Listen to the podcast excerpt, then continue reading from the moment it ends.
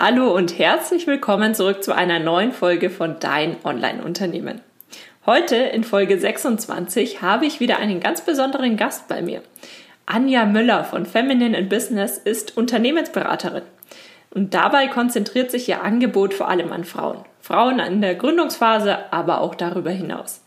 Und ihr wisst ja, dass ich in diesem Podcast ganz bevorzugt Frauen interviewe, weil ich das Gefühl habe, wir Frauen gehen an viele Themen einfach anders heran. Nicht besser oder nicht schlechter als Männer, aber anders. Wir setzen unsere Schwerpunkte anders, wir haben an anderen Stellen Herausforderungen und uns fallen andere Dinge dafür ein bisschen leichter. Deswegen freue ich mich riesig, dass ich heute mit Anja genau über diese Themen sprechen kann, die uns Frauen in der Gründungsphase beschäftigen. Denn gerade im Businessbereich sind viele Themen doch noch sehr männlich geprägt. Und dadurch kommen viele Themen gar nicht so sehr zur Sprache. Und als Frau hat man dann natürlich manchmal das Gefühl, ist es denn jetzt normal, dass ich mir an dieser Stelle Sorgen mache? Ist es normal, dass ich diese Zweifel habe? Ist es normal, dass ich mich jetzt erst mit dem und dem Thema beschäftige, bevor ich etwas anderes mache. Das ist genau das Thema, über das ich heute auch mit Anja spreche. Und deswegen möchte ich an dieser Stelle auch gar nicht zu viel vorwegnehmen, sondern wünsche dir ganz viel Spaß. Und wenn du möchtest, kannst du auch gerne einen Screenshot von dem Podcast auf Instagram posten und uns beide verlinken. Dann sehen wir, dass du diese Podcast-Folge angehört hast. Und natürlich freuen wir uns auch über Feedback. Hallo und herzlich willkommen zu Dein Online-Unternehmen. Ein Podcast, der dafür da ist, dich dabei zu unterstützen, dein eigenes Online-Unternehmen aufzubauen. Ein Unternehmen, das dir die Freiheiten gibt, das Leben zu leben, von dem du schon immer geträumt hast. Gestalte deinen eigenen Zeitplan, arbeite an Themen, die dir wichtig sind und tu das, was dich wirklich glücklich macht. Ich bin Julia Burget, dein Host und es wird Zeit, deine Leidenschaft zum Beruf zu machen. Bist du bereit? Dann lass uns durchstarten. Herzlich willkommen, Anja Müller, zu unserem heutigen Podcast-Interview. Ich freue mich riesig, dass du dir Zeit nimmst für das äh, heutige Interview und hier heute ein bisschen über dein Thema sprichst. Denn du hast ein ganz, ganz spannendes Angebot, was ganz besonders gut zu diesem Podcast passt. Denn du bist Unternehmensberaterin für Gründerinnen und Unternehmerinnen. Das bedeutet, dein Angebot richtet sich vor allem an Frauen. Und das ist auch genau das Thema, was ich versuche in diesem Podcast ein bisschen zu promoten.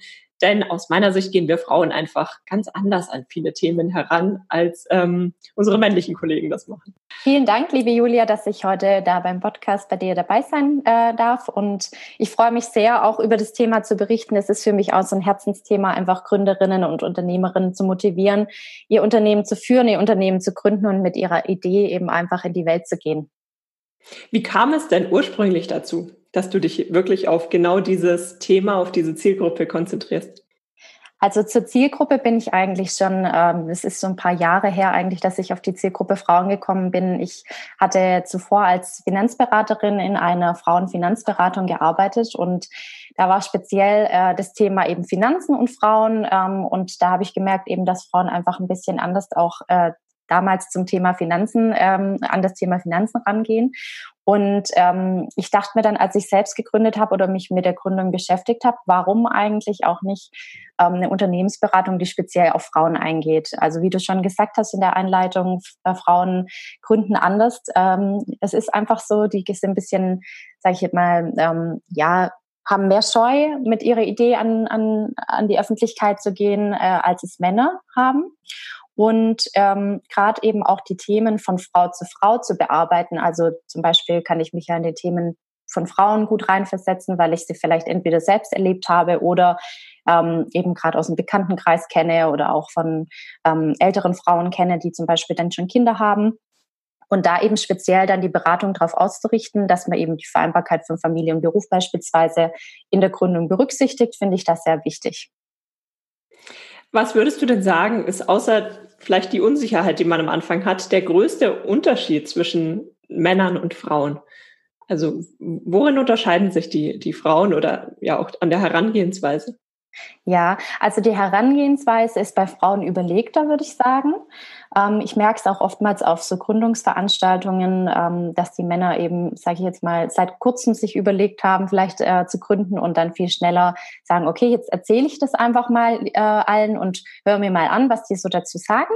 Und äh, bei Frauen ist es eher so, die ähm, gehen mit ihrem Thema sag ich mal, im Geheimen um. Die machen ziemlich viel mit sich selbst aus, bevor sie es dann überhaupt mal jemand erzählen. Da ist manchmal so ein bisschen die Angst, ähm, auch ich könnte jetzt meine Idee jemand äh, erzählen und der setzt die dann schneller um. Ähm, oder so ein bisschen einfach quasi, es muss erst perfekt sein, bevor ich dann damit wirklich rausgehe, bis ich dann ähm, ja im Endeffekt ähm, meinen idealen Businessplan habe. Erst dann gehe ich damit raus, erst dann lasse ich mich beraten, erst dann äh, gründe ich wirklich. Also es ist so ein bisschen einfach dieses perfekte mit sich selbst ausmachen ist bei Frauen eher vorhanden als bei Männern. Wie lief das denn bei dir selbst? Wie lange bist du denn schon tatsächlich in deinem jetzigen Beruf selbstständig und wie verlief der Weg in die Selbstständigkeit? Ja, also ich habe mein Unternehmen dieses Jahr im März äh, gegründet. Also ich bin noch frische Unternehmerin und ähm, aber der Prozess äh, war bei mir auch relativ lang, sage ich jetzt mal. Also ich habe so, ähm, sage ich mal, ein ja, halbes bis dreiviertel Jahr davor so ein bisschen mit der Umsetzung begonnen ähm, habe zum Beispiel die Homepage und so weiter selbst erstellt. Das war so ein bisschen auch so ein Prozess, wo ich dann mal das eine angefangen habe, mal das andere und das so nach und nach eigentlich immer professioneller und äh, so ähm, meinen Weg quasi gefunden habe. Und ähm, gut, der Wunsch, die, in die Selbstständigkeit zu starten, den hatte ich schon lang. Ich muss nur auch äh, gestehen, dass der schon so ein bisschen reifen musste, weil ich am Anfang so ein bisschen dachte, ja, traue ich mich das wirklich oder ist es wirklich mein Weg? Also es, man möchte ja auch immer so quasi so ein ähm, ja, quasi das Richtige tun. da bin ich schon so ein bisschen eben, ähm, wie auch meine Klientinnen, der Meinung, man muss, möchte ja sich für das Richtige entscheiden. Und ähm, es hat bei mir dann eben auch ein bisschen gedauert, bis ich es tatsächlich umgesetzt habe, so wie ich es jetzt ähm, mache. Genau. Was lief denn ganz besonders gut auf deinem Weg in die Selbstständigkeit? Ja, also was schneller oder einfacher lief, war dann tatsächlich die eigentliche Gründung. Also die hatte ich mir so am Anfang irgendwie viel schwerer vorgestellt. Ähm, ich bin jetzt freiberuflich tätig. Das ist ja so manchmal so ein bisschen der Unterschied, ob man jetzt gewerblich tätig ist oder freiberuflich.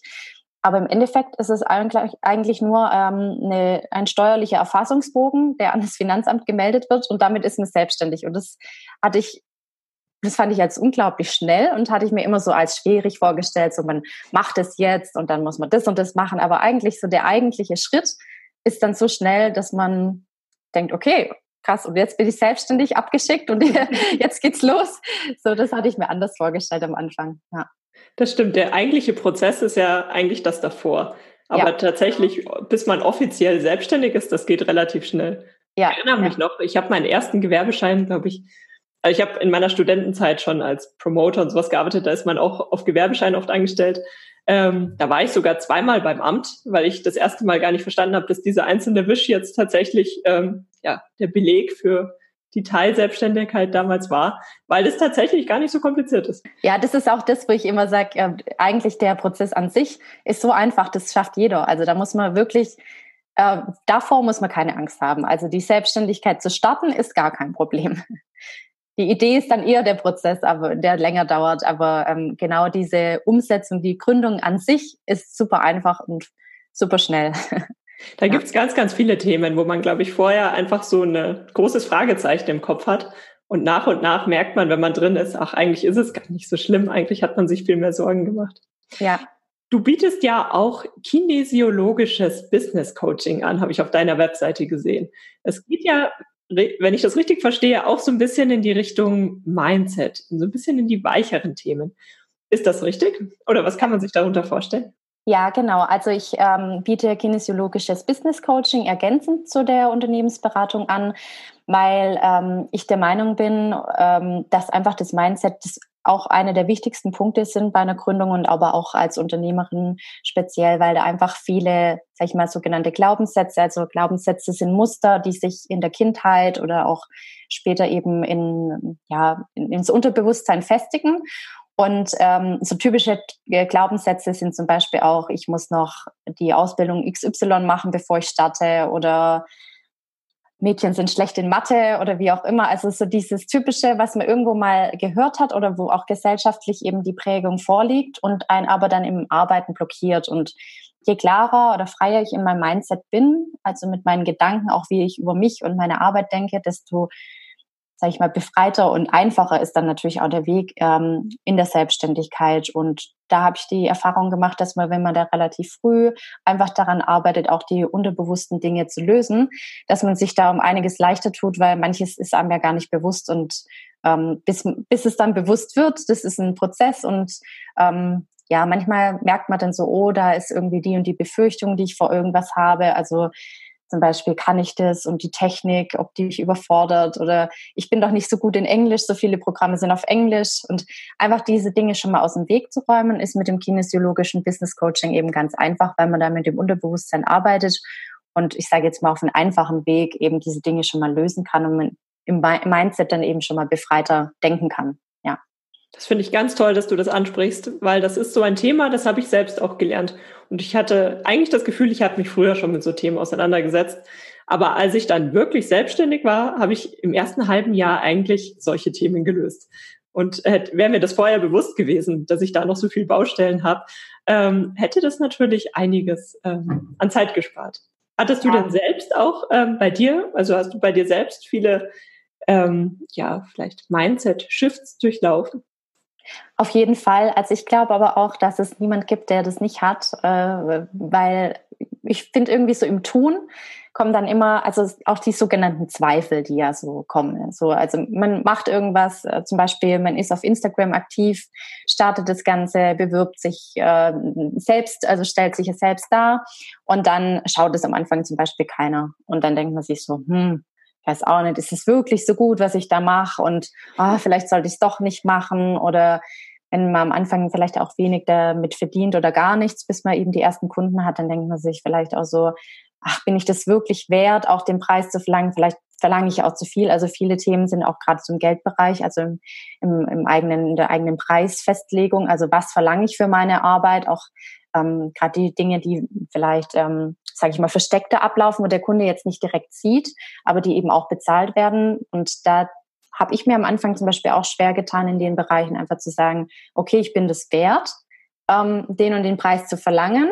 Und äh, da war eben auch so ein, so ein Mindset, so eine Mindset-Blockade bei mir, die einfach aufgepoppt ist, so bin ich wirklich gut genug, kann ich das wirklich genug, ähm, interessiert sich jemand dafür und daran zu arbeiten ist sehr wichtig, weil man dann halt einfach diese Zweifel aus dem Weg räumt und gelassener in die ganze Sache rangeht und sagt, okay, ich kann das, weil die positive Einstellung hilft natürlich dann das Ganze auch voranzutreiben. Also zu sagen, ich bin's das wert, ich wenn mich jemand anruft und mich fragt, wie sind deine Preise, dann kann ich die ganz klar verkünden und muss nicht sagen, oh, ich weiß jetzt nicht, ähm, können wir über was anderes reden oder ich schicke ihnen ein Angebot zu oder wie auch immer. Also so, da kann man einfach viel selbstbewusster auch rangehen und äh, das war schon auch bei mir ein Thema. Was ist denn deine Herangehensweise, um zum einen zu erkennen, wo sind diese Blockaden und auf der anderen Seite die dann auch nach und nach zu lösen? Ja, also es ist so, dass sie sich eigentlich im Gespräch relativ schnell äh, rausstellen, wenn ähm, zum Beispiel die Gründerin einfach erzählt, was sie für Probleme hat. Also meistens ist es ja zum Beispiel, ja, ich, ähm, wenn man fragt, zum Beispiel jetzt beim Thema Preis, haben Sie schon einen Preis oder hast du schon einen Preis festgelegt für deine Arbeit? Und dann, ah, ich weiß nicht so richtig, ich habe mir schon was überlegt, aber also ich habe mir halt gedacht, vielleicht könnte ich ja für meinen Preis, also für meine Arbeit den und den Preis verlangen. Und dann merkt man so ein bisschen, okay, hm, das sitzt schon die Blockade, weil sonst wird man es einfach ganz frei raussagen. Weil wenn ich, sage ich mir, da klar bin, dann kann ich meinen Preis auch klar kommunizieren. Und ähm, ich sage jetzt mal so, keine Gründung lohnt sich, wenn ich mit dem, was ich jetzt davor gemacht habe, also mit meiner Gründung oder mit meinem Unternehmen danach nicht mindestens genau das verdiene, was ich davor gemacht habe. Vielleicht nicht in der Anfangszeit, aber mein Ziel, also mein Mindset muss schon dementsprechend ausgerichtet sein, dass ich eben mein Ziel habe, auch ein erfolgreiches, ein profitables Unternehmen zu gründen und eben nicht, ja gut, ich gucke jetzt mal, wie es läuft und wenn es nicht läuft, dann höre ich auch wieder auf. Ja? Und ähm, wenn man dann so die Blockaden bemerkt, ähm, dann ist es, also das kinesiologische Coaching einfach setzt daran an, dass man im Unterbewusstsein arbeitet. Das geht dann über den sogenannten Muskeltest. Also das ist jetzt zum Beispiel eine Methode, die ich nicht online anbiete, weil das geht eben nur offline. Das heißt, ähm, die Klientin ist dann direkt bei mir und man fragt quasi den Körper über einen Muskeltest ab, wo die Blockade sitzt und löst die dann mithilfe der Kinesiologie auf.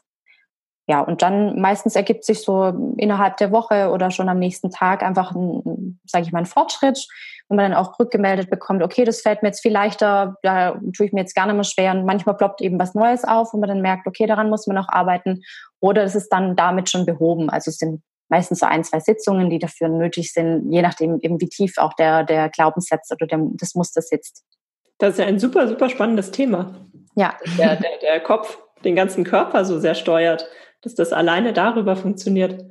Ja, es ist also unglaublich. Man muss sich so ein bisschen vorstellen, dass der Körper halt alles speichert, also alle Dinge, die er so in der Umwelt aufnimmt, also alle, ich sage jetzt mal, wenn man beispielsweise in einem Restaurant sitzt, äh, speichert der Körper zum einen die Umgebung, speichert den Geruch, er speichert die Gespräche, also alles unterbewusst, das nimmt der Körper alles wahr, weil wir ja, also im Bewussten quasi auch nur einen ganz kleinen Teil, also so dieses typische Eisberg-Modell quasi passt da auch. Also nur die Spitze vom Eisberg nehmen wir bewusst wahr, alles andere ist unterbewusst. Und ähm, sage ich jetzt mal, wenn ich schlechte, eine schlechte Erfahrung gemacht habe, dann kann das sein, das wurde bei mir unterbewusst abgespeichert. Und jedes Mal, wenn ich dann beispielsweise jetzt in dem Restaurant wieder bin oder in einer Situation wie in dem Restaurant eben ich eine schlechte Erfahrung abgespeichert habe, dann kommt es automatisch hoch und ich weiß eigentlich gar nicht, dass mein Körper das äh, wahrgenommen hat. Also bewusst habe ich es nicht wahrgenommen und genau da kann man eben mit der Kinesiologie ansetzen und diese Dinge, sage ich jetzt mal, löschen, lösen und ähm, ja, den Körper damit quasi bereinigen, dass die Blockaden dann nicht mehr bestehen. Ja. Super, super spannendes Thema. Wo würdest du denn ansetzen? Angenommen, ich habe schon meine erste Gründungsidee, vielleicht auch schon eine ganze Weile, aber ich habe bisher jetzt noch nichts gemacht und ich komme jetzt zu dir, weil ich gerne gründen möchte. Was wären so die allerersten Schritte, mit denen du mit mir arbeiten würdest? Ja, also ich finde es immer ganz wichtig, als erstes an den eigenen Werten zu arbeiten. Also ich habe das selbst festgestellt, ähm, bei mir auch bei der Gründung, dass es schon sehr wichtig ist, sich zu überlegen, was sind eigentlich meine eigenen Werte.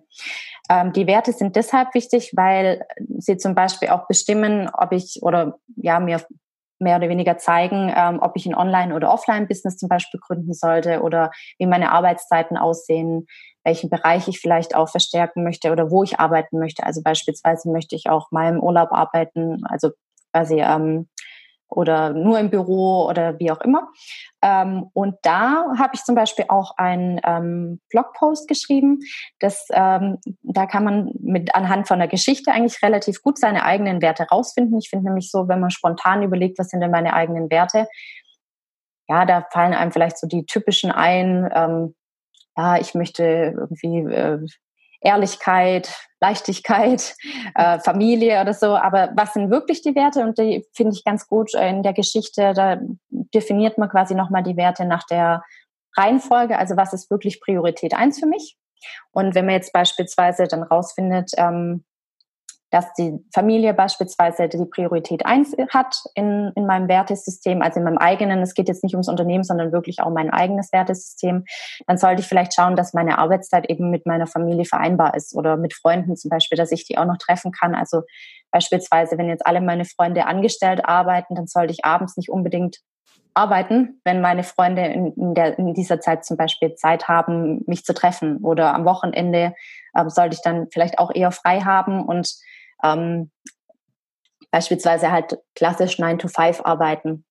Ähm, oder zum Beispiel, wenn ich sage, ich, mir ist Natur ganz arg wichtig, ähm, dass ich eben auch meinen Arbeitsplatz nach draußen verlegen kann oder äh, auch mal im Freibad arbeiten kann, am See arbeiten kann im Sommer oder im Café oder wie auch immer. Also, dass ich nicht so steif quasi in einem Büro sitze, wo ich dann nur vor meinem PC sitze, sondern dass ich mit meinem Laptop überall hingehen kann und von dort aus arbeiten. Und das finde ich also als einer der ersten Punkte sehr, sehr wichtig, daraufhin äh, das Unternehmen und die Idee auszurichten, weil es einem im Endeffekt danach sehr viel Zeit erspart, das Ganze nochmal umzustellen. Ja, das kann ich aus eigener Erfahrung, da kann ich zustimmen. Das ist so etwas, wenn man das vorher hört, glaube ich, dann kann man es gar nicht so ganz greifen, weil man weiß ja, man macht sich selbstständig, man hat von anderen gehört, das wird hart, das wird anstrengend und dann akzeptiert man, glaube ich, auch vieles sehr viel mehr und merkt dann erst nach den ersten Monaten irgendwie, man ist kaputt oder es macht doch nicht so viel Spaß, wie man dachte. Ähm, und das kann man natürlich dann ein bisschen abkürzen, wenn man sich vorher auch mit so weichen Themen beschäftigt. Das ähm, kann ich aus eigener Erfahrung bestätigen. Ja. Wie läuft denn diese Geschichte ab? Du hast angesprochen, du hast einen Blogpost ähm, wo, mit einer Geschichte, wo man ein bisschen erkennen kann, welche Werte man hat? Genau, also ähm, es läuft eigentlich so ab, dass man schon erstmal äh, fünf Werte sind, glaube ich, äh, definiert die man, also die einem einfallen, ähm, spontan einfallen. Also man sollte auch gar nicht arg lang darüber nachdenken, sondern einfach sich einen Zettel nehmen, ein Blatt Papier und einfach auf fünf Werte sich konzentrieren, die man dann aufschreibt und ähm, die man dann quasi anhand der Geschichte, also ich habe das im Blogpost auch nochmal die Schritte beschrieben, anhand der Geschichte muss man quasi immer einen Wert dann letztendlich für eine Situation ähm, quasi verschenken, also als einlösen. Äh, das heißt, zum Beispiel in der Geschichte geht es dann darum, ich habe falsch geparkt und dass ich mein, ähm, also dass ich keinen Strafzettel bekomme, löse ich einen Wert ein. Und anhand der Geschichte, die eigentlich banal ist und natürlich ähm, nichts auf die Werte jetzt direkt äh, bezogen ist, ähm, merke ich halt, was ist eigentlich das Wichtigste für mich. Also welchen meiner fünf wichtigen Werte bin ich bereit als erstes zu, zu geben, einzulösen. Und man merkt dann so gegen Ende der Geschichte, also alle fünf Werte müssen natürlich eingelöst werden, merkt man eben, was ist, also da, dass es einem schwerfällt, die Werte dann tatsächlich einzusetzen. Weise, an welchen Werten hänge ich wirklich? Und die sind natürlich, also die Reihenfolge ändert sich dann. Also den Wert, den ich als letztes eingesetzt habe, der ist dann quasi bei mir Platz eins. Das heißt, daraufhin sollte ich mein Unternehmen ausrichten, daraufhin soll ich meine Arbeitsweise ausrichten und ähm, auch meinen Alltag gestalten. Also es ist auch manchmal, ähm, sind viele Selbstständige oder auch Gründer am Anfang eben der Meinung, das Unternehmen muss so quasi, also ich muss mich als ähm, Person quasi um das Unternehmen drehen, aber nicht das Unternehmen um mich. Aber es ist eben, würde ich sagen, eine falsche Ansicht. Also man muss schon schauen, dass das Unternehmen sich drumherum um den eigenen Alltag aufbaut.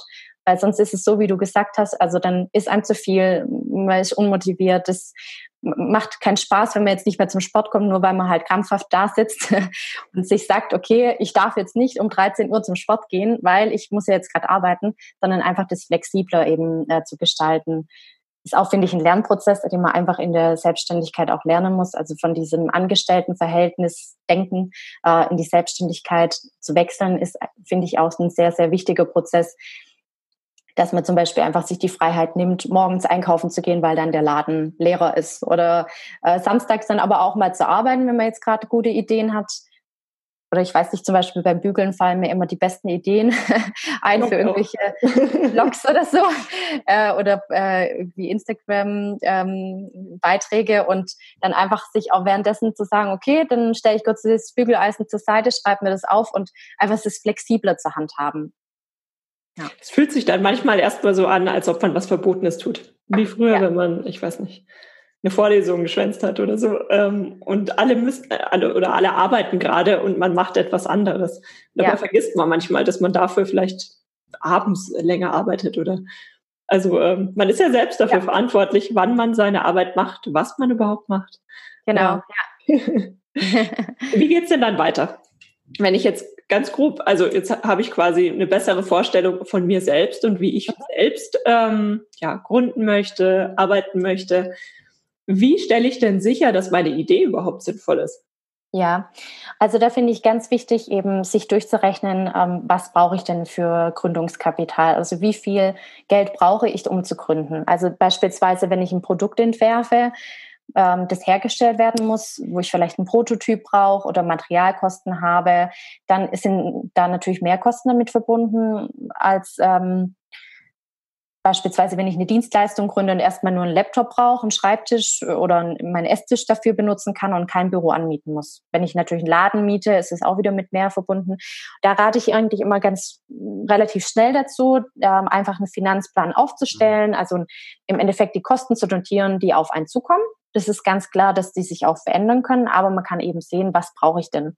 Und wie ähm, kann ich diese Kosten decken oder was kann ich tun, damit ich meine Ausgaben, die ich auch vielleicht monatlich eben für Miete habe, also für meine privaten Kosten, für Lebensmittel, für meinen Sport, ähm, für Hobbys, für ähm, Essen gehen und so weiter, dass ich die auf jeden Fall schon mal berücksichtigt habe, weil ich finde es einfach am Anfang ist es unmotivierend oder das demotivierendste, ähm, wenn man merkt, okay, ich habe da eine super Idee, aber ich kann es mir eigentlich gar nicht leisten, weil ich könnte dann nichts mehr essen, ich könnte nicht mehr wohnen.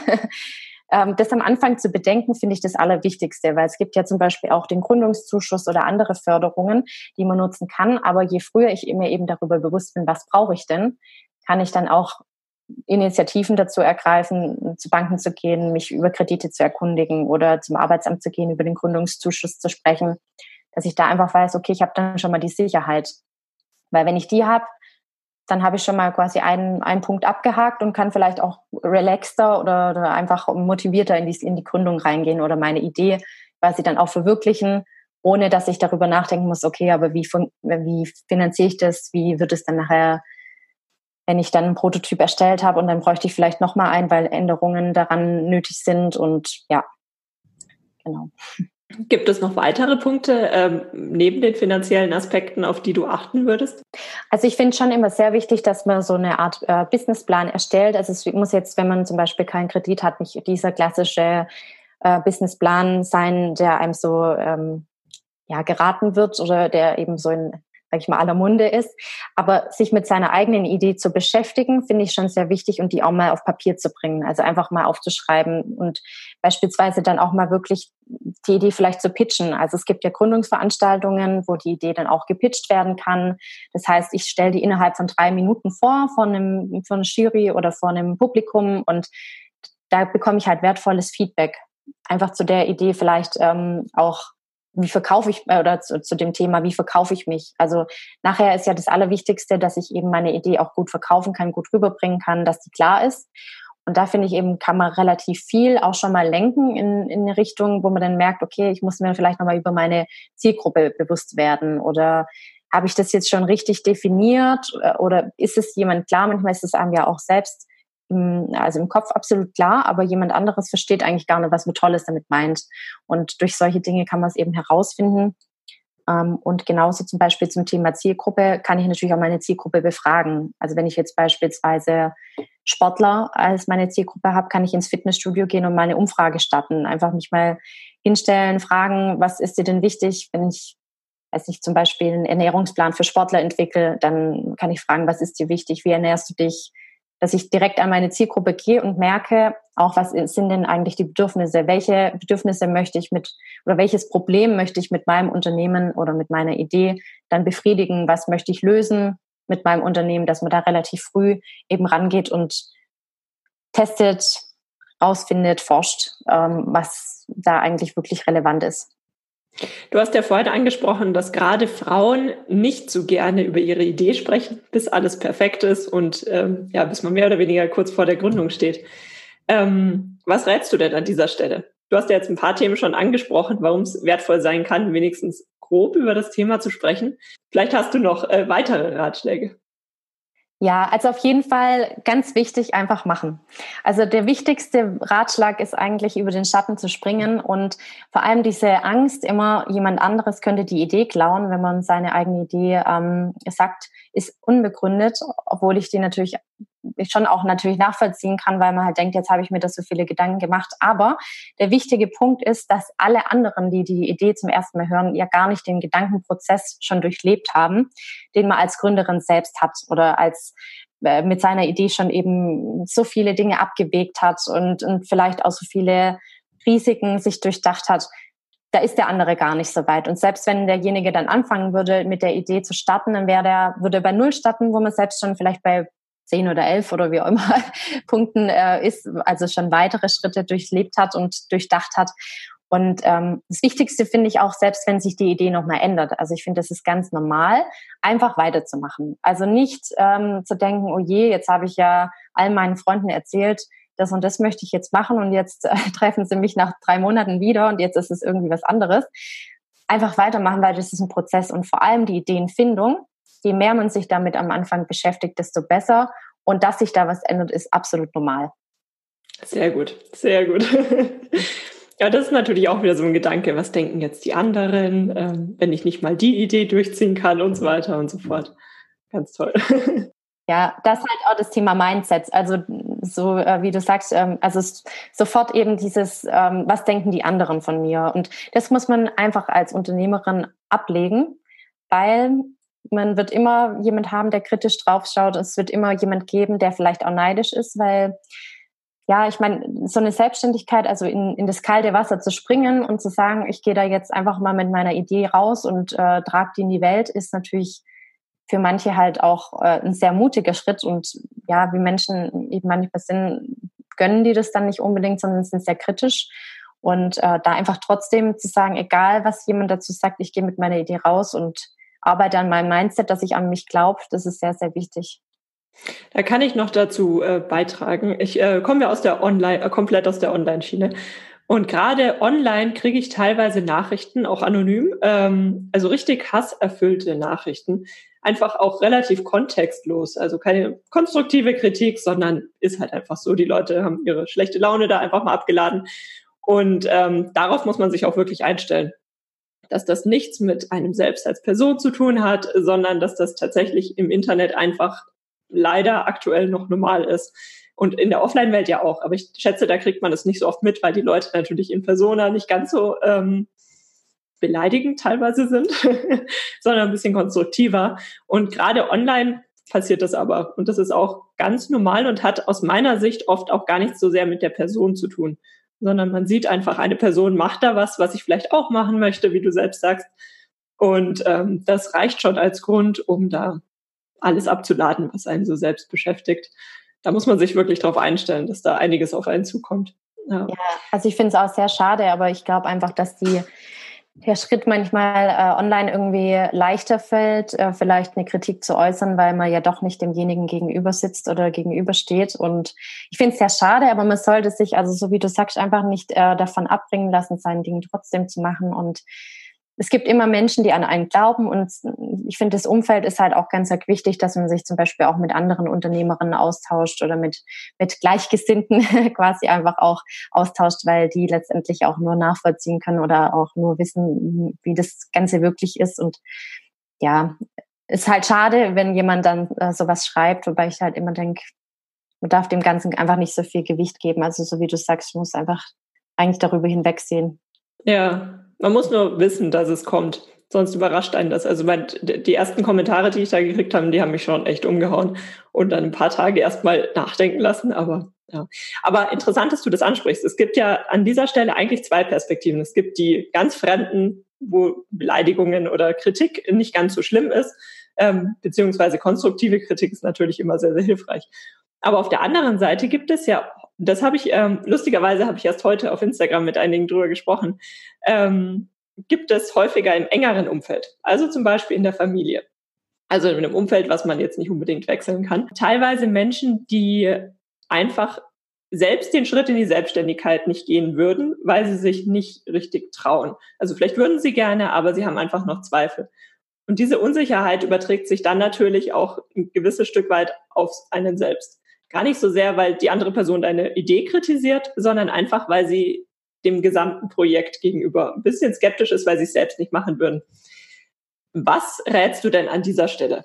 Also außer natürlich selbstbewusst zur eigenen Idee ähm, zu stehen, aber wenn man jetzt regelmäßig mit solchen Menschen in Kontakt kommt, wie schützt man sich an dieser Stelle ein kleines bisschen?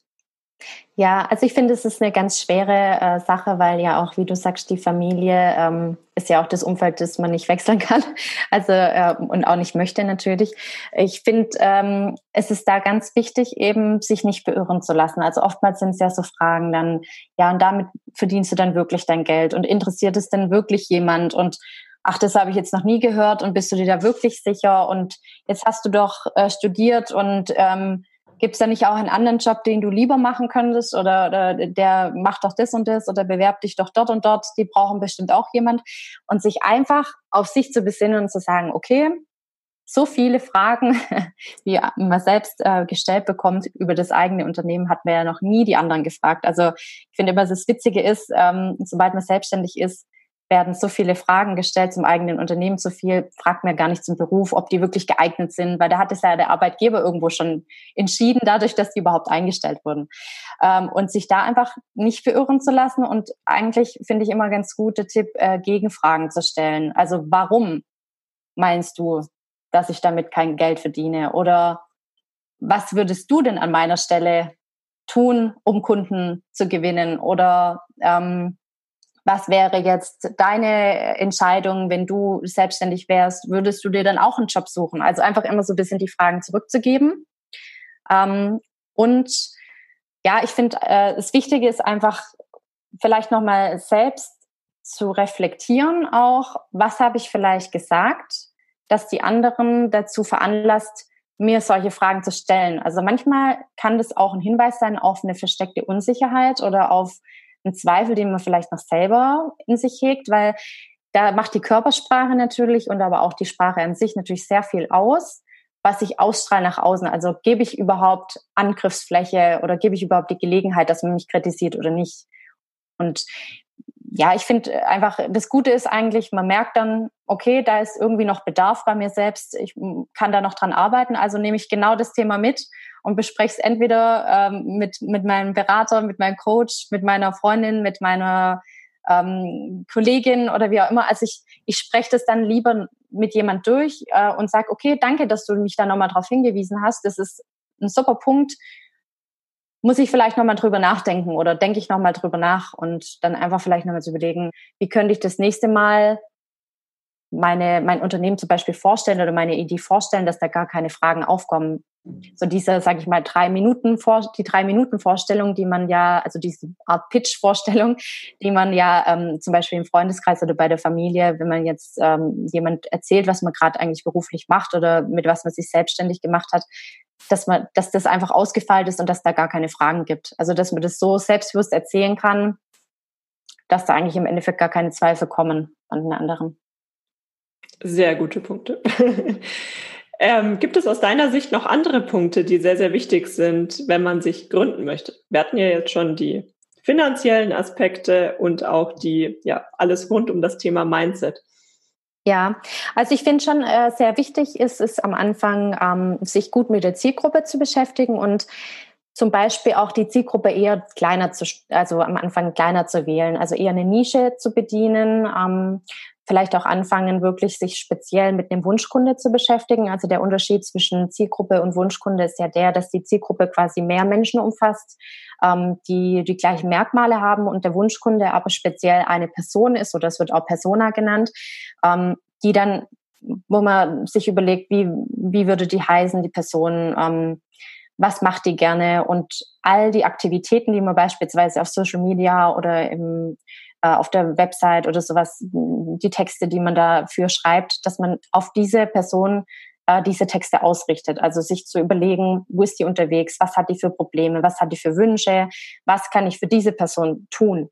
Weil wenn ich zu breit gestreut reingehe, dann ähm, fühlt sich der Markt auch nicht angesprochen. Also das finde ich ein sehr, sehr wichtiger Punkt, dass man den von Anfang an äh, bedenkt, die Zielgruppe eben abzustecken und nicht zu sagen, ich zum Beispiel meine Zielgruppe sind Frauen, äh, jeden Alters in Deutschland. Äh, da ist meine Zielgruppe so groß, äh, da weiß dann die Frau Schwierig. gar nicht, äh, wann, also was mache ich überhaupt, was für sie wichtig wäre. Wenn ich jetzt zum Beispiel sage, meine Zielgruppe sind Gründerinnen, dann weiß ich, okay, ähm, diejenigen wollen auf jeden Fall gründen. Die beschäftigen sich vielleicht mit einer Idee oder die haben schon eine Idee oder die haben jetzt gestern ihre Gewerbeanmeldung abgegeben und jetzt heute starten sie durch oder die sind Unternehmerinnen und ähm, haben jetzt vielleicht ein Jahr schon gegründet oder schon länger, sind seit drei Jahren selbstständig, seit fünf Jahren selbstständig. Da ist dann der Kreis eben kleiner und somit auch einfacher, beispielsweise Marketing, wohin, also was mache ich? Mache ich Flyer? Mache ich eine Werbung? Mache ich eine Radiowerbung? Mache ich einen Podcast? Mache ich, schreibe ich einen Blog? Diese ganze Gestaltung ist einfacher, um dann auch ähm, die Zielgruppe direkt anzusprechen, weil das Wichtigste ist ja, was man am Anfang von der Gründung oder am Anfang von einem Unternehmen ja auf jeden Fall möchte, Kunden gewinnen, ist ja das A und O. Und je besser ich da aufgestellt bin und mir von Anfang an eben bewusst bin, welche Zielgruppe habe ich und wie ist mein Wunschkunde, wie spreche ich den an, desto gezielter oder einfacher wird dann auch die Kundengewinnung. Wenn man jetzt gegründet hat und jetzt nach den ersten Monaten merkt, mh, ich bin über die erste schwierige Phase hinweg, aber trotzdem läuft es noch nicht so, wie ich es mir vorstelle und vielleicht kommen so die ersten Zweifel, ob es die richtige Idee ist was würdest du raten? Woran macht man fest, ob das einfach nur die Anfangsschwierigkeiten sind, weil man erst noch einiges lernen muss? Oder dass die Idee vielleicht so nicht so profitabel ist und man sich vielleicht ein bisschen verändern muss oder nach einer ganz neuen Idee umschauen muss?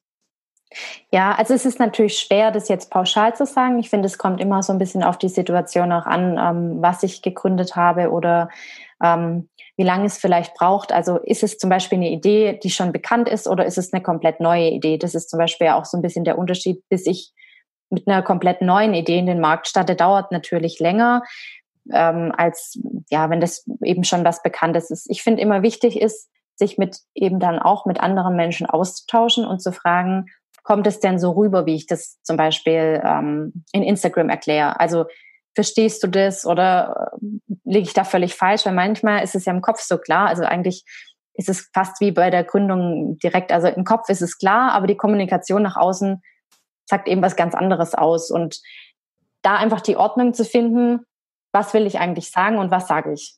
So diese zwei äh, Bilder. Und Beispielsweise finde ich es ganz gut, ähm, das biete ja auch ich an, eben, dass man zum Beispiel zu mir kommt oder mit mir ähm, ein Coaching oder eine Beratung bucht, um einfach zu sehen von jemand, der gar nicht sich mit dem, ähm, mit dem Unternehmen bisher befasst hat, wie kommt es denn bei mir an? Und meistens kommt es dann eben im Gespräch schon dazu, dass man so merkt, okay, ähm, zum Beispiel du bietest viel zu viel an. Also es gibt zum Beispiel Menschen, die starten mit dem, dem und dem und dann hatten sie aber auch noch die Idee und haben das auch noch umgesetzt. Und dann ist es quasi wie so ein Bauchladen, ähm, wo dann irgendwie alle möglichen Dinge angeboten werden. Aber die Definition, was mache ich wirklich, ist für den Kunden gar nicht klar. Und ich sage jetzt mal, wie bei einer Reizüberflutung, weiß dann der Kunde gar nicht, was ist es überhaupt was für mich? Also beachte ich das gar nicht und gehe weiter. Und je klarer ich da aber bin, und das war das mit der Nische eben, ähm, je besser ich meine Nische ausgearbeitet habe, desto besser funktioniert es. Und ähm, weil du gesagt hast auch äh, bezüglich, ob die Idee klappt oder nicht, man muss sich einfach auch Zeit geben. Also Zweifel sind dazwischen eben ganz oder am Anfang ganz normal und dass man auch immer wieder Motivationsschübe hat und dann wieder Zweifel kommen. Und also das ist so ein Wechselspiel und ich glaube, man muss einfach unglaublich viel Durchhaltevermögen am Anfang äh, beweisen und flexibel sein, natürlich auch drauf ähm, einzugehen, eine Änderung anzubringen und so ein bisschen zu gucken, wenn das Feedback der Kunden beispielsweise so ist, dass man das Produkt A zum Beispiel super gut ankommt und Produkt B, mit dem er eigentlich richtig gestartet ist, gar nicht verlangt wird, dann muss man so flexibel sein und sagen, okay, dann mache ich jetzt Produkt A oder Dienstleistung A und ähm, mache dann B doch nicht, weil offensichtlich mein Kunde will das ja gar nicht. Also gehe ich auf den Kundenwunsch ein und baue das vielleicht aus. Manchmal wird man da überrascht, was dann doch irgendwie von einem selbst ähm, oder was eben angefragt wird und dann das auszubauen, halte ich auf jeden Fall für sinnvoll. Also einfach flexibel zu bleiben bei diesem Angebot. Und so ein bisschen, es hört sich immer so saublöd an, aber dem Geld zu folgen, weil daran merkt man tatsächlich, was kommt gut an, was kommt weniger gut an. Ja, genau. Und halt einfach auch dieses, ähm, ich sage jetzt mal, ja, die, die, äh, also wenn ich, wenn ich ein Unternehmen gut aufbaue, dann löse ich Probleme. Und also das ist im Endeffekt mein Ziel ist, Probleme zu lösen. Und manchmal macht man eben am Anfang oder wird der Fehler gemacht, ähm, dass man sich denkt, da gäbe es das und das Problem. Aber das gibt es eigentlich gar nicht, sondern es ist ein ganz anderes Problem. Und das tut sich eben so beim Tun rausstellen, ähm, was ist eigentlich das eigentliche Problem und da muss ich darauf eingehen und eben nicht auf dieser äh, auf der Meinung beharren, ich mhm. habe jetzt aber doch das und das Problem und das möchte ich jetzt bedienen, sondern da eben schon so flexibel zu sein, die Kundenwünsche zu erfüllen, also für den Kunden Probleme zu lösen und lösungsorientiert zu arbeiten, statt steif auf seinen, ähm, ja, auf seinen Plänen, Anfangsplänen zu beharren. Dem Ganzen quasi einfach mal die Perspektive wechseln und ähm, ja, Feedback auch annehmen, steckt ja. da eigentlich vor allem drin. ähm, mit wem arbeitest du denn hauptsächlich zusammen? Ähm, sind Gründer deine Zielgruppe oder kommen viele auch tatsächlich nach dem ersten halben Jahr oder auch nach dem ersten Jahr zu dir oder auch noch viel später? Also es sind schon überwiegend ähm, Gründer, die zum Beispiel entweder eine Idee haben, die aber noch nicht damit an die Öffentlichkeit gegangen sind, oder eben auch, ähm, sage ich jetzt mal, frische Unternehmerinnen, die vielleicht jetzt ein Jahr selbstständig sind oder weniger als ein Jahr, sind vielleicht ja in der Definition auch noch Gründerinnen, aber eben schon auch Frauen, die eben frisch gestartet sind und äh, merken so ein bisschen, sie möchten es vielleicht professioneller auch auf ähm, oder beginnen. Manchmal ist es ja auch so, man startet dann alleine und äh, merkt dann aber, okay, da bräuchte ich vielleicht doch noch Unterstützung, gerade in den betriebswirtschaftlichen Themen, die ich ja in der Unternehmensberatung eben schon auch ähm, berate merkt man manchmal, ich weiß dann doch vielleicht nicht alles, was ich wissen sollte, um mich da gut aufzustellen und gehe dann eben doch in die Beratung und nehme da die Hilfe. Ja. Du hast ja ursprünglich auch einen BWLer-Hintergrund, oder? Ja, genau. Ich habe äh, BWL studiert, genau, ja. Hattest du einen bestimmten Schwerpunkt? Äh, ich hatte Marketing und Personal vertieft. Ah ja, perfekt. Ganz ja. klassisch. Ja. Das bedeutet, wenn ich, ähm, mit, wenn ich jetzt merke, ich brauche ein Coaching oder ich möchte gerne mit dir zusammenarbeiten, ähm, bietest du das Ganze dann auch online an oder nur bei dir vor Ort?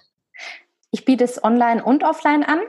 Ich finde äh, einfach das Eins zu eins ist mir sehr wichtig. Also online sowie offline ähm, ist so dieses, äh, sage ich mal jetzt keine Gruppen, keine Gruppenberatung, sondern wirklich auf die Person selbst und auf die Idee oder das Unternehmen ausgerichtete Beratung ist mir das sehr wichtig.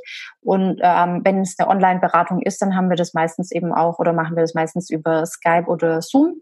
Das funktioniert auch ganz gut, ähm, weil da auch der direkte Kontakt ja quasi wie äh, im Offline, in der Offline-Beratung eben auch gegeben ist. Ja. Wo findet man dich denn im Internet? Man findet mich ähm, auf meiner Homepage. Ähm, ich weiß nicht, ver verlinkst du dir? Ähm? Auf jeden Fall, packe ich alles. Okay, Notes, ja. gut. Ähm, ja, also feminineinbusiness.com ähm, äh, und dann in Instagram, da heiße ich auch äh, Feminin in Business und äh, auf Pinterest, das ist ja dein Steckenpferd, äh, bin ich noch neu, äh, finde ich mich gerade rein, aber gibt es mich mittlerweile auch. Aber am besten ist die Kontaktaufnahme schon äh, momentan noch über Instagram oder über die Website. Über ja. die Webseite, ja. ja. Verlinke ich auf jeden Fall alles ja. mit.